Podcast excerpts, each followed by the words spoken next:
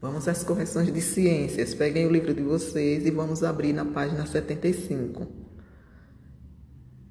É, deixe o pires 4 em local aberto, arejado, de forma que receba luz solar, tomando o cuidado de umedecer o guardanapo sempre que necessário. Aguarde 12 dias.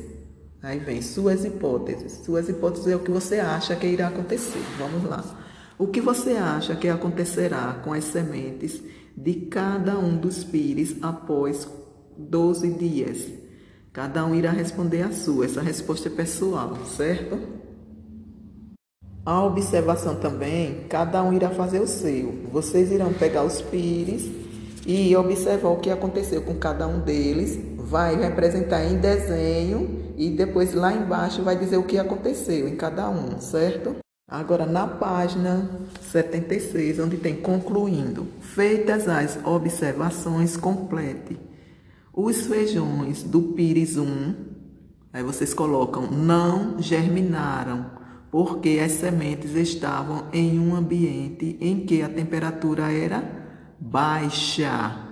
Os feijões do Pires 2 não germinaram, pois ficaram algum tempo em um ambiente com temperatura alta.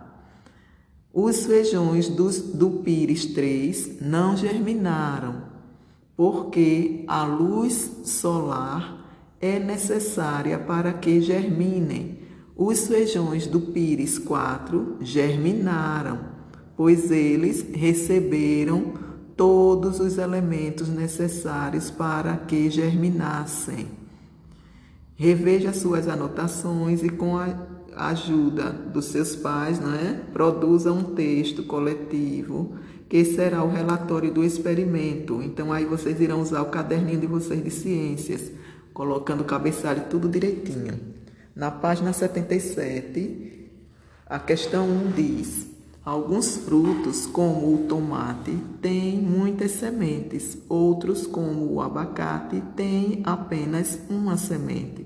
Escreva o que se pede. O fruto com apenas uma semente ou um caroço.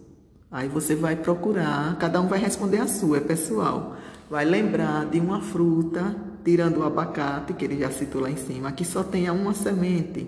E na letra B, outro fruto, além do tomate, com várias sementes. Aí vamos lá, questão 2. O que as sementes precisam para germinar?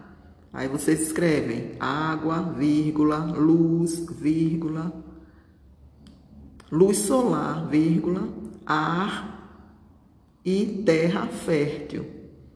Então vamos lá, recapitulando: água, vírgula, ar, vírgula, luz solar, vírgula, ou luz solar e terra fértil. 3. Há sementes que podem, podemos comer. Encontre no diagrama algumas dessas sementes. Vamos lá? Milho, vocês irão procurar aí no diagrama, abóbora, arroz, feijão e soja, ok?